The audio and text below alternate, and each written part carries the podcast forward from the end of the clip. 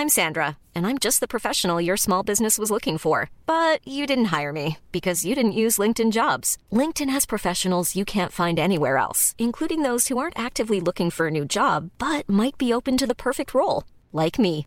In a given month, over 70% of LinkedIn users don't visit other leading job sites. So if you're not looking on LinkedIn, you'll miss out on great candidates like Sandra. Start hiring professionals like a professional. Post your free job on linkedin.com/people today. Vous êtes sur le point d'écouter AI, un podcast intelligent et sans artifice, en forme de réflexion sur les promesses d'avenir radieux portées par les chants plus ou moins mélodieux des sirènes binaires de l'océan digital.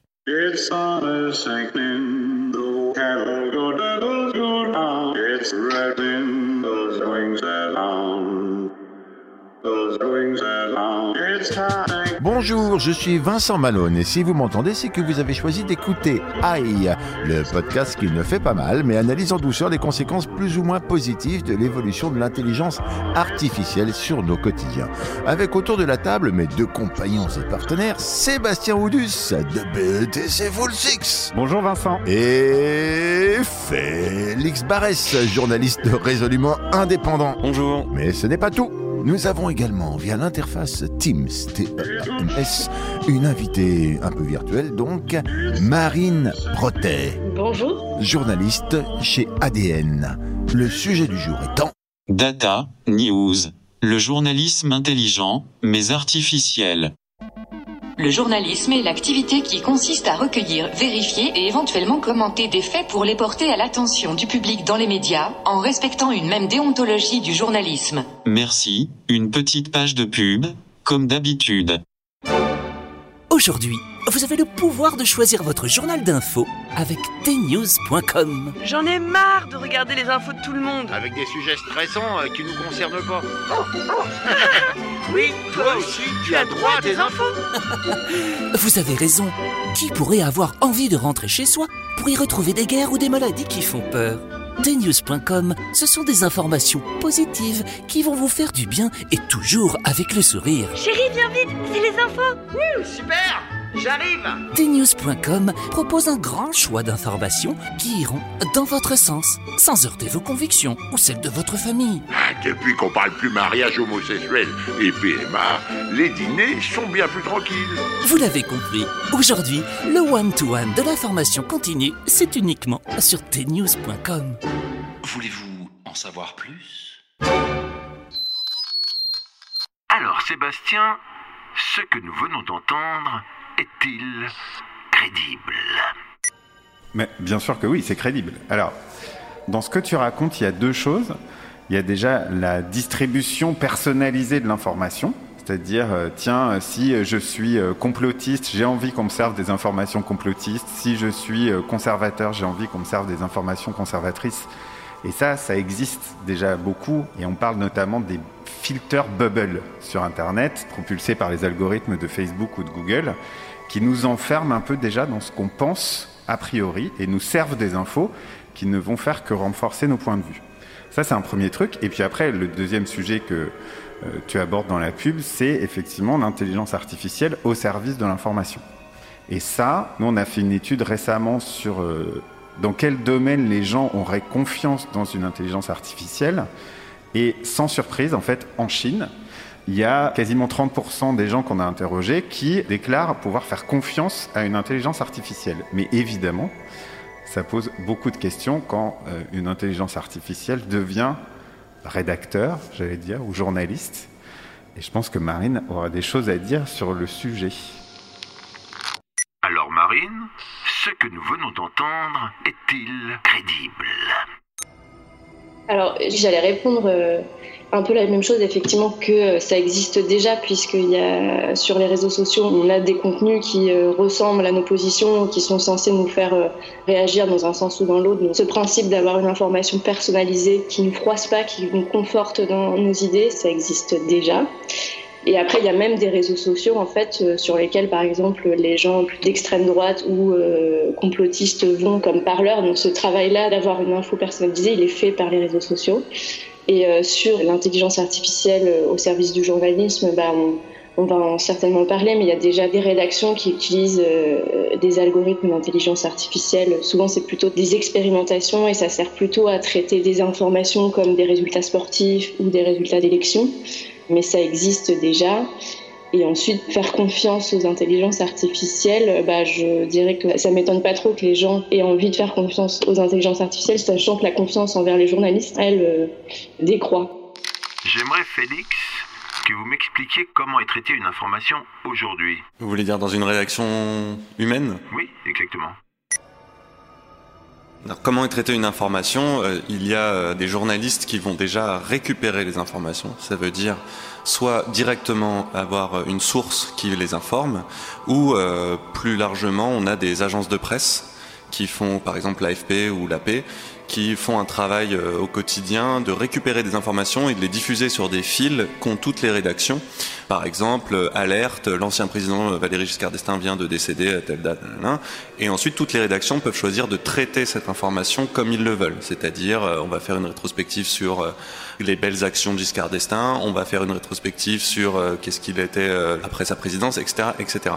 Donc on a à la fois un travail de récupération d'informations, qui est pour moi le travail essentiel du journaliste, c'est-à-dire il va choisir quelle information il va sortir, et ensuite on a un traitement qui là rejoint tout à fait ce dont on parlait dans la pub, c'est-à-dire on a de tout temps eu euh, par exemple l'opposition Libération Figaro ou Le Monde Figaro, avec euh, des gens de droite traditionnellement ou libéraux qui allaient lire euh, le Figaro et des gens de gauche socialistes. On sait très bien qu'un journal comme Libération a soutenu le Parti socialiste aux élections. Donc on a déjà ce clivage dans le traitement de l'information selon des orientations de vision du monde politique. C'est exactement pareil à la télévision. Là-dessus, il n'y a pas de changement. Le vrai changement, ou en tout cas la vraie question, va être sur quelle information on traite. C'est-à-dire que là, pour le coup, pour moi, l'intelligence artificielle, elle, elle ne peut pas faire ça. Elle ne peut pas choisir, elle ne peut pas aller sur le terrain, par exemple. Pour parler concrètement, on a une guerre, qui va aller compter les morts sur le terrain?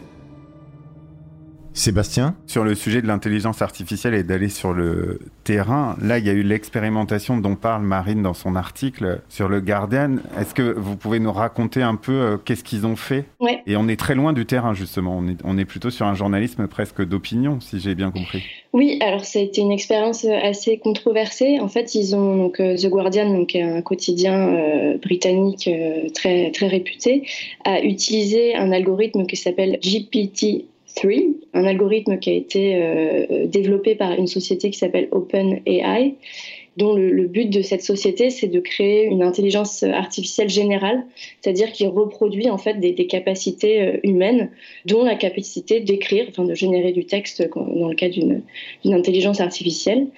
Et donc aujourd'hui, il n'y a que quelques personnes qui ont accès à cet algorithme, parce qu'il est assez, euh, enfin les chercheurs en, IA reconnaissent qu'il est assez performant, mais il est encore au stade laboratoire, on va dire. Et donc le, Guardian l'a utilisé pour publier une tribune. En fait, l'intelligence artificielle donne son opinion entre guillemets sur euh, pourquoi les, les humains devraient ne pas avoir peur des robots. Et ça, en fait, ça a agacé certains euh, euh, chercheurs en IA parce qu'ils ont dit c'est exactement ce qu'il faut pas faire quand on est un journal et qu'on traite d'intelligence artificielle, c'est de faire croire qu'une intelligence artificielle peut avoir une opinion sur un sujet parce qu'en fait, ce qui s'est passé, c'est qu'ils ont simplement Enfin, ils ont donné des consignes à cet algorithme, ils ont euh, fourni euh, quelques éléments de réponse. Ensuite, l'algorithme a généré plusieurs textes. Ils ont fait un choix parmi ces différents textes de passages qui les intéressaient. Donc, il y a tout un travail en fait derrière. C'est pas juste un robot qui a eu une idée sur quelque chose et qui a produit un texte. Et le- la manière dont il a été présenté laissait un peu penser ça. C'était un texte de quelle longueur? Euh, je pense que ça devait faire euh, 5000 signes à peu près. Je sais pas si ça dit quelque chose aux auditeurs, mais ça fait une, une bonne page, euh, une page et demie. Pourquoi vous parlez toujours en signe, euh, les journalistes? Ah, Parce que pour un repérage de quelqu'un qui met en page, euh, lui dire j'ai écrit une page, ça dépend en fait énormément de la mise en page qu'il va choisir. Donc lui, en, en termes de signes, il peut faire son bloc et il sait combien de signes il a dans son bloc. C'est que pour le papier que ça marche. Bah, Ah bah ouais. non, parce que sur un, on a aussi sur des formats web, oui, sur le format web c'est plus souple, mais on se repère encore en termes de Ouais. signes parce que c'est beaucoup plus. C'est comme si on se repérait en termes de- d'espace, hein, d'écriture à la main. Chacun a son écriture à la main. D'accord, d'accord. Je voulais juste ajouter que euh, parce que euh, Marine euh, l'a pas dit, mais elle le précise dans son papier, c'est euh, GPT-3, GPT-3, c'est euh, Elon Musk encore. D'accord. Et? Bah non, mais c'est quand même lui qui est. Il est quand même toujours derrière les dernières innovations. Je crois qu'il devient complotiste carrément. Non? Bah non, mais c'est à signaler. C'est-à-dire que c'est pas n'importe qui. C'est une société qui cherche à être toujours au top des innovations pour justement dire au monde tout ce qui se fait de mieux en termes d'innovation technologique. On est là. Né le 28 juin 1971 à Pretoria, Afrique du Sud, Elon Musk est un entrepreneur, chef d'entreprise et ingénieur sud-africain, président directeur général de la société SpaceX et directeur général de la société Tesla. Il est aussi le fondateur de The Boring Company, une société de construction de tunnels, et de Neuralink, une société de neurotechnologie.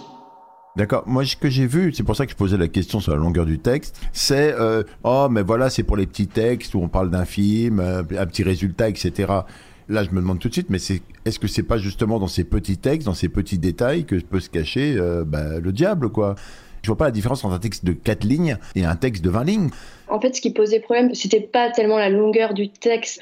Quand l'intelligence artificielle a été utilisée par les rédactions jusqu'ici, c'était plutôt pour traiter euh, effectivement des petits textes comme des résultats sportifs et euh, des, des résultats d'élections.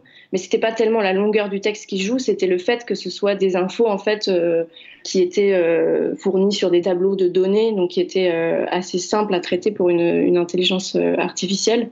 Là, ce qui posait problème dans la tribune du Guardian, c'était plus le côté journalisme d'opinion qui est incarné par une intelligence artificielle. C'est surtout l'idée que c'est une tribune. La tribune dans un journal, c'est Ouais. réservé soit au rédacteur en chef, soit une personnalité du journal qui va justement exprimer une opinion. C'est tout le contraire de euh, ce pourquoi a été créée l'intelligence euh, artificielle. En 2015, pour des élections municipales, le monde avait eu recours à un algorithme d'intelligence artificielle parce que il y a donc plus de 30 000 communes en France et en fait, leur intérêt au monde, c'est au-delà du journal papier, de donner des résultats sur 30 000 communes. Le problème, au bout d'un moment, c'est qu'ils ne peuvent pas demander aux journalistes, quand bien même Le Monde est un journal énorme, prestigieux, qui emploie beaucoup de journalistes, de pondre en une seule nuit 30 000 papiers. Si, ils peuvent, mais il faut les payer. Ils peuvent. Mais en fait, 30 000 papiers, même en une soirée, c'est chaud quand même, quand bien même tu as beaucoup, beaucoup de journalistes. Et du Mm. coup, en fait, ils ont eu recours à une société qui s'appelle Syllabs, fait ce que font très bien les intelligences artificielles. Là, en gros, c'est genre, dans ton village, dans le Perche, il y a eu l'élection municipale, et ben en fait, il y a un résultat. Et le résultat, une fois qu'il est compté et qu'il est validé par des instances humaines, écrire un texte autour de ce résultat n'a rien de très, comment dire, de très intéressant ni de très fascinant. C'est juste rapporter des données. Et en fait, l'intelligence artificielle, à chaque fois qu'on en parle, le sujet, c'est quand même le traitement massif de données. Donc, elle va aligner quelques phrases autour du résultat. Et voilà. Après, c'est la question qu'on peut poser aux journalistes, en l'occurrence, qui sont là. C'est est-ce que ça a un intérêt de faire ce genre d'article pour un journaliste? Ou est-ce qu'il vaut mieux pas le confier à une intelligence artificielle Il y a des résultats locaux, il y a des informations locales, il y a des informations au niveau, bah, tu me dis dans le Perche, bah, il y a le journal Le Perche local qui va me donner des infos locales, Le Monde va donner d'autres informations nationales, etc. Pourquoi tout faire? En fait, Pourquoi tout prendre? Non, mais l'intérêt pour le monde, pour moi, c'est un intérêt euh, lié au digital. C'est que effectivement, quand euh, euh, je vais taper euh, résultat élection municipale à Périgueux, la belle ville de mes parents, dans le sud-ouest, et ben du coup, leur intérêt, c'est que je tombe sur le site du Monde avant de tomber sur tout autre journal. Donc, ils vont produire 30 000 articles juste pour remonter dans les résultats Google, en fait, aussi. Mm. Effectivement, souvent c'est utilisé pour avoir des articles rapidement sur un sujet euh, et pour remonter dans les référencements Google. Et juste pour revenir sur l'expérience du monde, en plus, ce qui est intéressant, c'est qu'ils ont utilisé ça pendant les élections de 2015 et pendant les élections municipales de 2020, ils ont plutôt décidé de ne pas euh, utiliser cette intelligence euh, artificielle, mais plutôt de présenter les résultats d'élections sous forme de cartes et de réserver en fait les articles à des textes un peu longs et fouillés. Parce qu'en en fait, ce qu'ils expliquaient aussi, c'était que euh, euh, l'expérience de 2015 avait montré qu'ils avaient dû repasser beaucoup derrière euh, l'intelligence artificielle, que ça avait pris du temps et que c'était pas forcément en fait si efficace que ça. Et voilà.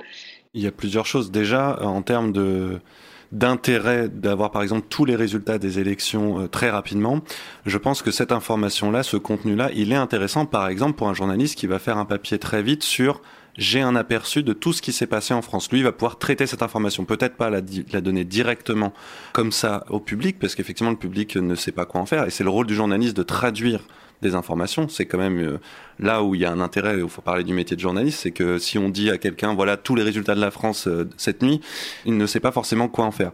Euh, donc ça, pour moi, l'intelligence artificielle peut être intéressante et on a aujourd'hui beaucoup de traitements journalistiques par de l'infographie, par des data visualisation qui est très intéressante et typiquement on peut transformer ça en des cartes, des choses qui nous donnent un aperçu très vite de ce qui s'est passé. Ensuite, il y a le rapport au temps. Là, tu disais à quoi ça sert d'avoir ça tout de suite? Bah, effectivement, c'est à se poser la question pourquoi on veut tout savoir tout de suite, pourquoi on peut pas attendre une semaine. Mais ça, c'est aussi euh, le mouvement de la société aujourd'hui.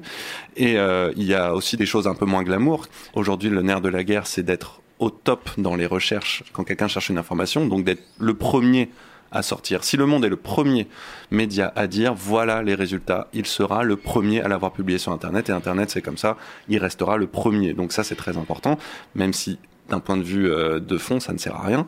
Et puis, euh, ça permet aussi de supprimer des postes de journalistes. Tu parlais des résultats. Il y a quand même, par exemple, euh, Microsoft qui a licencié 80 journalistes pour les remplacer par une intelligence artificielle pour son site MSN News, pour donner des news à la con. Le PSG a battu telle équipe 3-0 sans autre contenu. là, ils n'ont plus besoin de journalistes.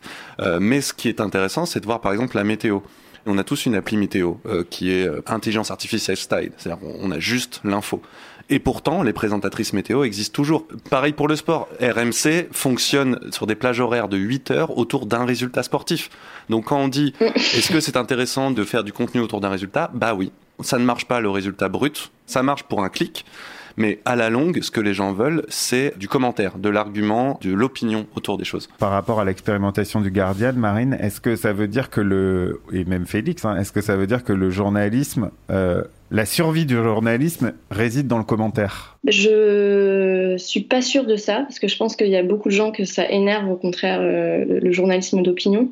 Mais par contre, enfin, il y a une tendance que je trouve intéressante, c'est les newsletters qui sont lancés par les les journalistes qui partent de rédaction et qui lancent leur propre newsletter. C'est un phénomène qu'on voit beaucoup aux États-Unis, qui commence un petit peu euh, en France. Mais ce que je trouve intéressant, c'est que ça montre que les gens sont quand même sensibles au fait qu'il y ait une personne derrière qui, non pas qui ait une opinion, mais qui en tout cas qui soit bien renseignée grâce à son parcours. Ça, ça me donne plutôt confiance dans le fait que les, les gens continueront de, suivre des journalistes. Oui, et juste, bah, je signale par exemple, Jean-Pierre Pernaud fait son dernier journal télévisé cette semaine, euh, à l'heure où on enregistre l'émission. Jean-Pierre Pernaud, 25 ans de journal télévisé. Qu'est-ce qu'il va faire après? Il lance jpp.fr, un site où les gens vont pouvoir aller pour être informés par Jean-Pierre Pernaud.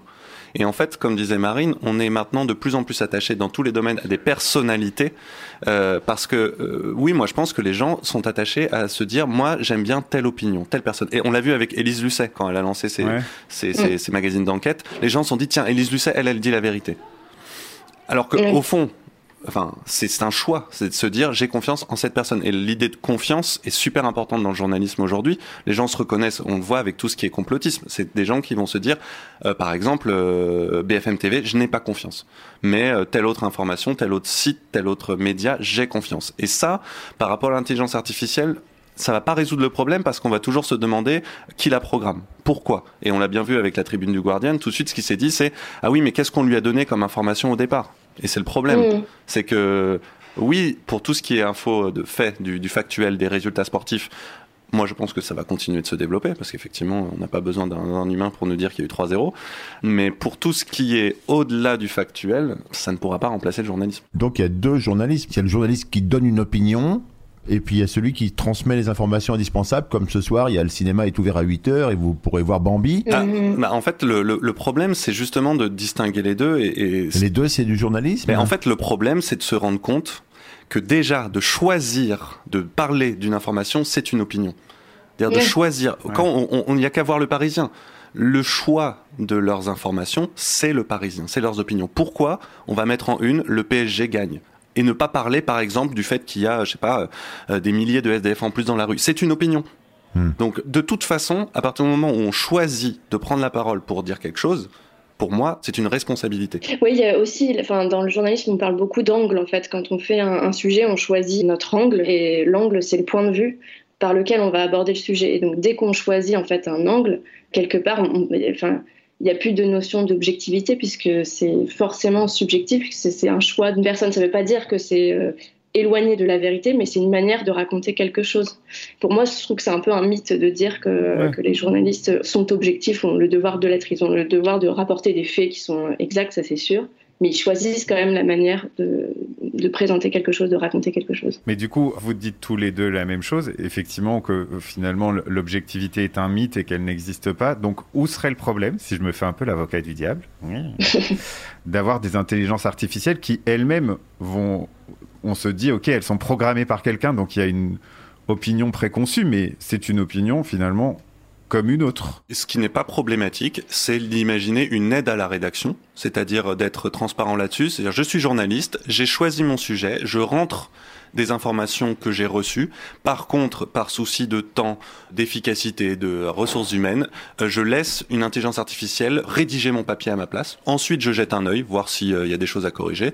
Ça, effectivement, euh, pour moi, je suis pas fan de l'idée, mais ça ne changera pas le métier de journaliste.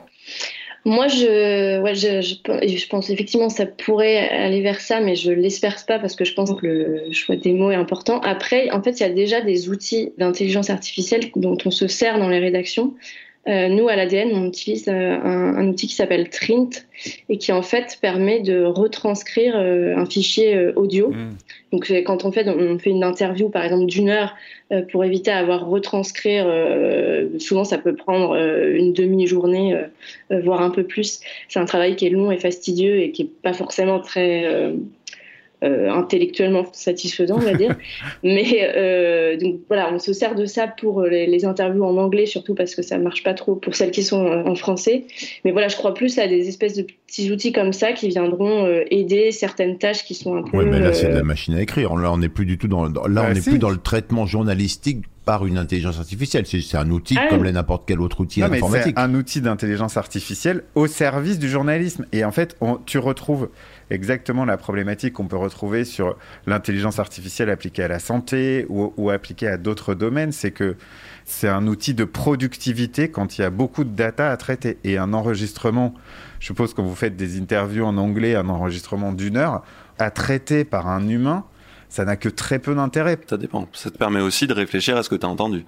Oui, oui. Enfin, après, une fois que c'est retranscrit, tu peux le relire et tu peux réfléchir aussi mais dessus. Mais la question que tu poses, euh, Vincent, c'est effectivement une question centrale du journalisme aujourd'hui.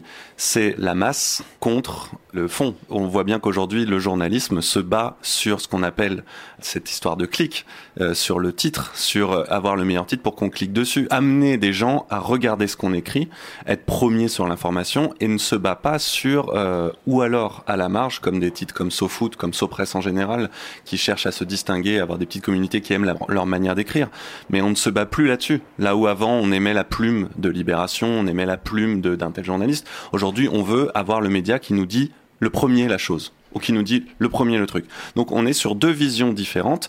Par exemple, je parlais des agences de presse. L'écriture agence de presse est totalement froide. C'est-à-dire qu'on doit, il y a une, il y a une technique d'écriture qui est, on doit avoir les premières infos dans la première ligne, la deuxième ligne doit juste les compléter par un truc, la troisième ligne les compléter par un peu plus de contexte, et c'est de l'information froide, pure, mais qui est aussi très utile. Donc en fait, ça dépend de ce qu'on cherche. Mais ce qui est sûr, c'est que, par exemple, le gonzo journalisme, qui a été à la, en vogue au moment où Hunter S. Thompson a écrit à la première personne aux États-Unis, ils aiment beaucoup faire ça. Euh, j'ai, euh, par exemple, infiltré euh, les Hells Angels. Je vous raconte mon histoire avec. Tu as fait ça? non. mais c'est une manière de, de raconter que font beaucoup les, les, les, Américains et qui savent très bien faire. Le, storytelling, c'est super important dans le journalisme. Hmm. Mais effectivement, on n'a pas le temps de faire du storytelling si on doit être le premier à donner l'information. Marine? Euh, oui, bah après je pense que cette façon de faire, de raconter euh, le gonzo comme tu dis, ou d'avoir une plume, euh, je pense que c'est pas complètement mort. Enfin, il y a plein de journaux qui exploitent ce filon-là, comme euh, enfin, je pense à Gonzai par exemple, qui est un journal de rock et d'actu et qui utilise ce, style très incarné. Il y a des journaux aussi qui se lancent comme Les Jours, où clairement c'est des anciens journalistes de Libération où les gens les lisent parce qu'ils aiment leur façon d'écrire je pense qu'il y a des preuves que ce type de journaliste euh, perdure. Et toi, Marine, euh, tu travailles donc pour l'ADN qui publie beaucoup en ligne aussi. Dans ton travail de journaliste, est-ce que tu ressens un peu euh, cette difficulté de travailler justement dans ce temps rapide, de devoir être présent, du rédactionnel Internet qui demande aussi d'être peut-être euh, plus attractif dans ses titres? Est-ce que c'est quelque chose avec lequel tu arrives à faire? Est-ce que ça te pose des problèmes? Comment tu résous ça? Alors ouais, nous on a on a la chance entre guillemets de pas faire de l'actu ultra chaude, enfin c'est-à-dire qu'on va pas forcément euh, euh, chercher à être plus rapide sur une info, mais plus à trouver des sujets qui sont pas encore trop traités ou des angles un peu euh, différents. Après, sur le côté, euh, ouais, trouver des titres accrocheurs, etc., des titres qui seront bien référencés, ça, oui, c'est un truc qui peut être parfois nous mettre en difficulté parce qu'on va se dire on, on, veut un titre accrocheur, mais en même temps, il faut que ça respecte aussi ce qu'on raconte dans l'article. Donc, il y a cette tension-là. Sur le web, on a aussi un format revue Parfois, on fait des sujets sur le long cours, parfois des sujets euh, dans la journée. Donc, on a différentes temporalités à, gérer. Ça, c'est vrai que ça, ça peut être euh, délicat. Je ne sais pas si une intelligence artificielle pourrait nous aider, mais... Non, mais le nerf de la guerre, et on le voit avec l'intelligence artificielle, c'est cette question aussi du prix de l'information. Il faut bien se rendre compte que si on veut, par exemple, que quelqu'un euh, nous ramène une information, il faut le payer pendant des jours et des jours pour qu'il enquête sans mhm. euh, qu'il y ait de rendu, en fait. Ou même peut-être qu'au bout du bout, il n'y aura pas de rendu, mais il faut libérer du temps pour que quelqu'un fasse le travail de base. Et aujourd'hui, on a transformé ça en il faut que le journaliste nous sorte quelque chose, nous donne quelque chose, nous donne du contenu, parce que ce que les gens veulent aujourd'hui, c'est consommer. Or, euh, c'est aussi peut-être l'éducation à l'information qu'il faut faire et, et, dire aux gens si vous voulez vraiment être informé, c'est pas en allant sur les réseaux sociaux. C'est quoi une information? Et c'est pas parce qu'on lit quelque chose que c'est vrai. Enfin, il y, y, a plein de problèmes aujourd'hui et on le voit euh, comment les gens utilisent Internet et les réseaux. On a l'impression que quand on lit quelque chose, c'est vrai. Et moi, je le vois avec les trucs complotistes. C'est euh, ah tiens, j'ai reçu une vidéo, ça dit ça. Ouais, mais c'est qui? Ça vient d'où? Mm. C'est quoi la source?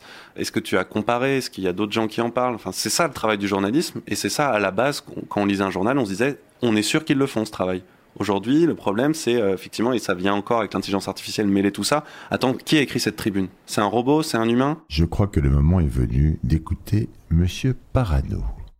Ouais, bah alors moi je comprends pas euh, le fait que ce soit euh, la même intelligence, euh, si on peut parler d'intelligence, hein, quand même, bon, euh, artificielle en plus, qui collecte l'info euh, et qui la traite, hein, avec les angles et tout ça, bon, qui me dit qu'elle va pas doucement glisser, hein, voilà, furtivement, sans qu'on le voit trop, vers ce qui l'arrange elle, quoi, l'intelligence artificielle, et mettre de côté ce qui pourrait la mettre en cause, prendre une sorte de pouvoir, ou voilà, ou cacher les vérités, exactement comme nos politiques ou nos grandes entreprises d'aujourd'hui.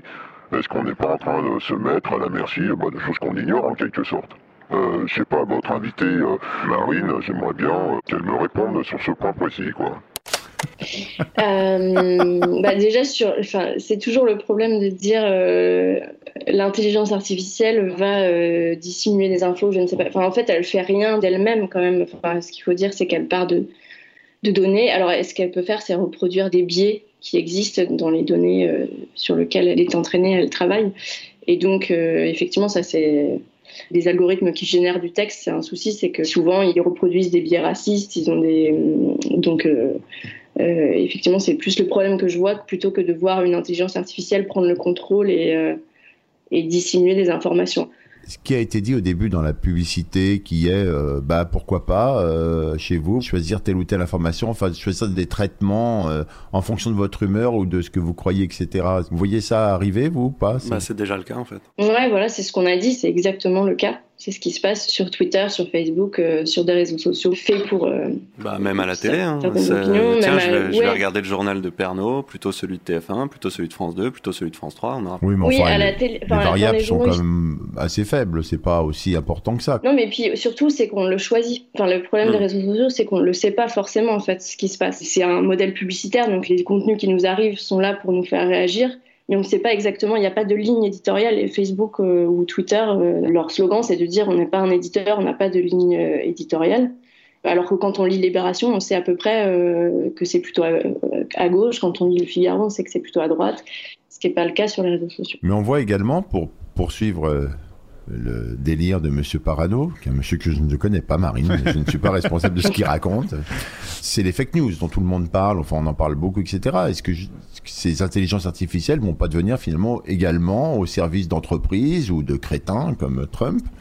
Des professionnels du fake news, c'est en, pondre là, puisque comme Sébastien l'a bien dit, le nombre ne les inquiète pas du tout, ils sont toute la nuit pour travailler, donc euh, envoyer du fake news en pagaille, ce qui fait qu'en fait on n'arrivera plus jamais à savoir où est la vérité, on va être de plus en plus perdu dans un monde d'informations.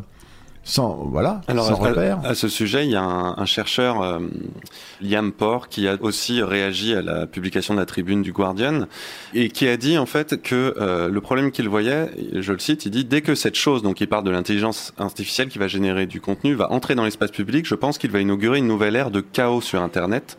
Parce que pour lui, en fait, le seul objectif, c'est d'attirer du trafic. Et il dit, il est possible qu'il y ait un flot de contenu médiocre à cause de cet abaissement de la barrière à l'entrée. Je Je pense comment que ça peut être pire qu'aujourd'hui. il pense que ça va générer des espèces de fermes à contenu qui vont inonder tout ce qui est contenu rédactionnel et que ça va noyer potentiellement le contenu euh, plus légitime, euh, plus intéressant, plus vrai entre guillemets. Donc effectivement, il y a un vrai risque d'inondation de contenu, euh, faux ou pas. En fait, c'est une question, mais la vraie question, c'est inonder de contenu et de noyer le contenu qui peut être plus légitime. Et ça, c'est, pour moi, c'est un des vrais risques d'une intelligence artificielle qui va générer du contenu parce que de fait, matériellement, là où on avait, je sais pas si, pour prendre un, un schéma, 10 journalistes, si on a une intelligence artificielle, ça va tout d'un coup avoir des millions de journalistes qui écrivent des trucs. Et ça, vu qu'on n'est pas capable de trier, Hmm. eh ben, on va être inondé de, de news, effectivement, euh, sans importance ou qui vont euh, noyer le poisson. Et sans aller jusqu'aux intelligences artificielles, il y a des rédactions qui se vident de leurs journalistes pour embaucher à la place des éditeurs de contenu qui sont euh, du coup moins payés et qui reprennent des communiqués de presse à la chaîne. Et voilà, il y a aussi ce, le côté perte d'intérêt, noyade dans le contenu, il est déjà là en fait. Donc Par- euh, ça risque. Par exemple, vous savez comment on fait pour euh, s'il y a une mauvaise information qui sort sur un homme, par exemple, et qu'on veut réparer sa réputation, qu'est-ce qu'on fait? Les entreprises qui sont chargées de nettoyer les réputations savent qu'elles ne peuvent pas retirer cette information. Par contre, ce qu'elles vont faire, c'est générer énormément de contenu positif pour que ça remonte avant le contenu négatif et que quand on tape, par exemple, le nom de la personne, on ne trouve plus le contenu négatif parce qu'il sera noyé dans plein d'informations rédactionnelles positives. Et c'est typiquement ce que peut faire une intelligence artificielle. Demain, je suis Emmanuel Macron, j'ai une super tuile qui me tombe dessus, on apprend que je trompe ma femme, etc., etc. Bam, je, je programme des millions d'intelligences artificielles qui vont dire ah Macron a euh, eu une maladie. Bam, ça, ça inonde Internet. Et Ouais. le contenu euh, entre guillemets légitime, parce que en, en l'occurrence on s'en fout un peu, sera noyé là-dedans. Je l'efface. en. D'accord. Et ça, ça peut être super efficace, intelligence artificielle dans ce cas-là. On raconte souvent que la page 2 des résultats de Google, c'est un cimetière. C'est-à-dire qu'en fait, les gens vont jamais au-delà de la page 1. Et donc, ce que dit Félix est assez vrai. C'est-à-dire qu'il y a des sociétés qui existent après demain que Emmanuel Macron fasse genre tut, tut, tut, tut. Oui, bonjour, je voudrais de 72 intelligences artificielles qui fassent ça. On n'y est pas. Franchement, on n'y est pas. Réparer, entre guillemets, la réputation de quelqu'un sur Internet, ça reste extrêmement compliqué. Et le sujet n'est pas que, en fait, le référencement sur Google, ça fonctionne pas juste parce que j'ai écrit 15 000 articles qui vont remonter systématiquement. Il y a beaucoup de règles au-delà de ça qui font qu'un contenu remonte ou pas. Mais c'est possible, ça peut arriver prochainement.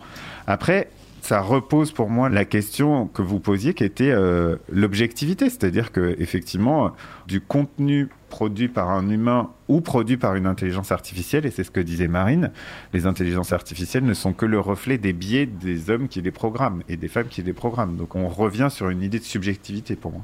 Juste sur Monsieur Parano, quand il disait est-ce que l'intelligence artificielle ne peut pas euh, donner des infos qui euh, la mettent en valeur, etc. Il y a quand même quelque chose qu'on pourrait voir dans, en termes de science-fiction, euh, c'est que quand même l'intelligence artificielle, qu'est-ce qu'elle va faire? Elle va nous habituer à consommer et à se dire que l'information c'est celle que l'intelligence artificielle produit et donc légitimer sa place à exister en tant que journaliste. Et donc d'une certaine manière effectivement plus l'intelligence artificielle va produire du contenu plus elle va nous dire je sais produire du contenu et le contenu que je produis c'est celui qui est le vrai contenu. Donc d'une certaine manière dès qu'un robot parle le simple fait qu'on lui donne la parole il a la possibilité de nous dire hé les gars je suis là et je fais du bon boulot si on veut combattre quelque chose comme l'intelligence artificielle, ou euh, si on imagine une guerre humain-robot, la première chose à faire, c'est de dire non, tu parles pas. En fait, parce que t'es un robot. Non mais en l'occurrence, tu dis euh, Félix, si on laisse les robots parler, mais aucun robot ne parle, ça n'existe pas en fait. Enfin, c'est faux. C'est de la programmation. C'est exactement le biais qui avait été décrit dans le truc du Guardian en fait. C'est que on fait croire qu'une intelligence artificielle a une opinion. Ça n'existe pas. Ah, j'ai pas dit qu'il avait une opinion, j'ai dit qu'il parlait. Oui, mais une intelligence artificielle se met pas à parler si tant est qu'elle n'a pas été programmée par quelqu'un pour dire quelque chose. un robot. Euh, nous, on est programmé pour parler parce qu'on a appris un langage. Après, il va y avoir de l'auto-apprentissage, des choses comme ça quand même. Ça oui, existe. Oui, mais enfin, on n'en est pas là. Puis il y, a- il y a quelque chose aussi dont on n'a pas parlé, c'est tout le travail qui est nécessaire derrière pour faire fonctionner une intelligence artificielle. Il y a ce qu'on appelle les travailleurs du clic. Ce sont les gens qui euh, euh, bah, entraînent les intelligences artificielles. En, par exemple, c'est ce qui se passe quand on, rempli un captcha. Mais et ça, c'est vrai que c'est, enfin, c'est toujours quand on a ce côté sensationnaliste, les intelligences artificielles vont générer du contenu. En fait, il faut rappeler que derrière, bah, il n'y a rien de complètement automatique. En fait, c'est beaucoup de, de, travail humain qui est souvent sous-payé. Et voilà. Juste rappeler ça. Très bien, merci Marine. On va lancer immédiatement euh, une séquence euh, imparable. Enfin, on dit pas imparable, une séquence euh, énergique, importante. Importante, ok. Cruciale. Un truc crucial, un peu chouette. L'historique de Félix, qui aujourd'hui est l'histoire passionnante et édifiante de l'objectivité. Dire la vérité. Être totalement objectif ou totalement neutre. Voilà un doux rêve, d'abord propre aux scientifiques, puis repris tel quel par les journalistes. Car finalement, journalistes et scientifiques n'ont-ils pas un même objectif? Observer le monde et tenter de nous l'expliquer. Mais si le fantasme scientifique fut brisé lorsque l'on s'aperçut que la simple présence d'un observateur de son microscope perturbait la nature des atomes, celui des journalistes n'a même jamais tenu debout. Comment un sujet peut-il raconter autrement que de manière subjective un événement? Un sujet peut-il être autre chose qu'un sujet? Ses yeux peuvent-ils devenir des yeux, de purs outils sans filtre déformant? En 1880, le Chicago Tribune croit trouver la solution en énonçant sur sa une le principe des fameux 5 W. What, when, who, where, why. Cinq questions qui doivent, face à un fait, encadrer strictement le rôle du journaliste se contentant d'y répondre. Quoi, quand, qui, où, pourquoi. Si le journalisme trop humain ne peut pas être objectif, posons-lui des barrières qui l'obligeront à l'être. Oui, mais. Prenons une manifestation. À la question qui? Quel est le nombre des manifestants que le journaliste choisit de publier? Celui des organisateurs ou celui de la police? Les deux, même si celui des organisateurs ne vient d'aucun comptage organisé alors que celui de la police semble plus fiable? C'est bien cette question du choix qui se pose comme essentielle. Le journaliste ne cesse de choisir. Choisir de regarder d'un côté plutôt que d'un autre, choisir de traiter tel fait plutôt qu'un autre, choisir d'interroger telle personne plutôt qu'une autre. Le journaliste choisit sa vérité. La vérité, elle, la vérité objective, est toujours ailleurs. Et lorsque l'information prétend le contraire, lorsqu'un média affirme avoir trouvé le moyen d'être objectif, de dire le vrai, mieux vaut s'en méfier. Un journal par exemple qui s'appellerait La Vérité, la Pravda en russe, pourrait bien ne pas simplement prétendre la dire, mais vouloir l'imposer.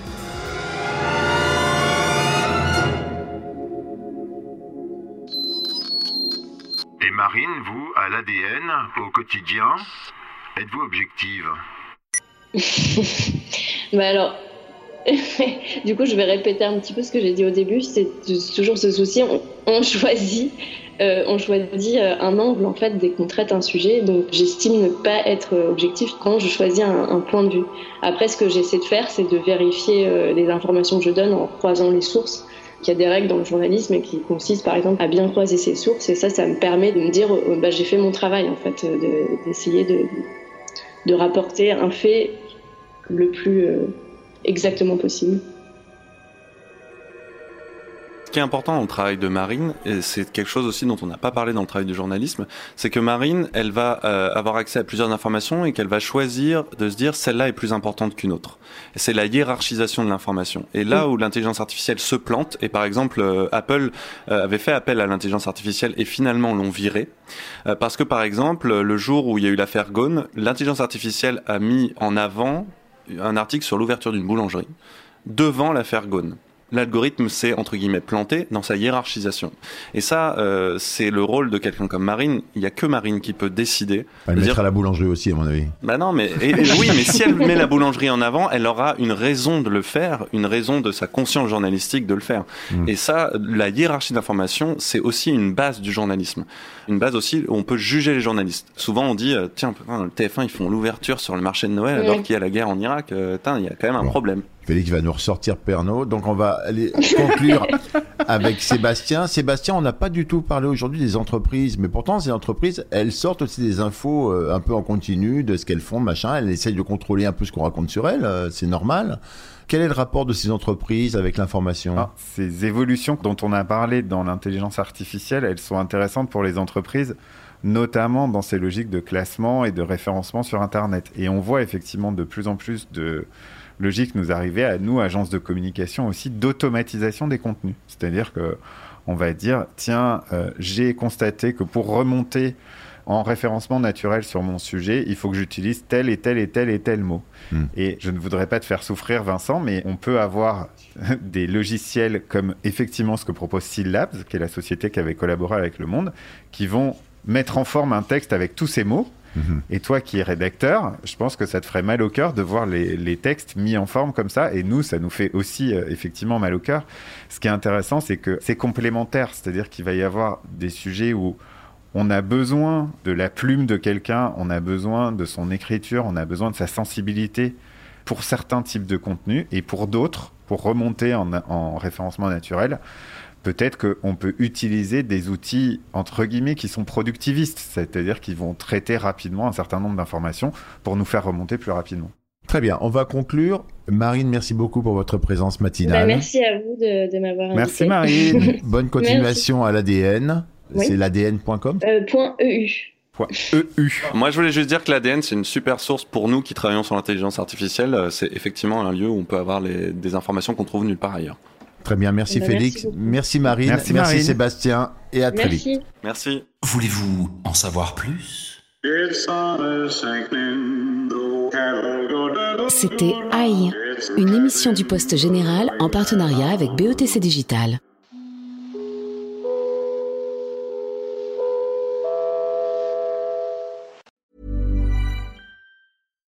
When you make decisions for your company, you look for the no brainers. And if you have a lot of mailing to do, stamps.com is the ultimate no brainer. It streamlines your processes to make your business more efficient, which makes you less busy. Mail checks, invoices, legal documents, and everything you need to keep your business running with stamps.com. Seamlessly connect with every major marketplace and shopping cart. Schedule package pickups and see your cheapest and fastest shipping options from different carriers. With rates up to 89% off USPS and UPS rates. And with the Stamps.com mobile app, you can take care of mailing and shipping wherever you are. Make the same no brainer decision as over 1 million other businesses with Stamps.com. Sign up with Code PROGRAM for a four week trial, plus free postage and a free digital scale. No long term commitments or contracts.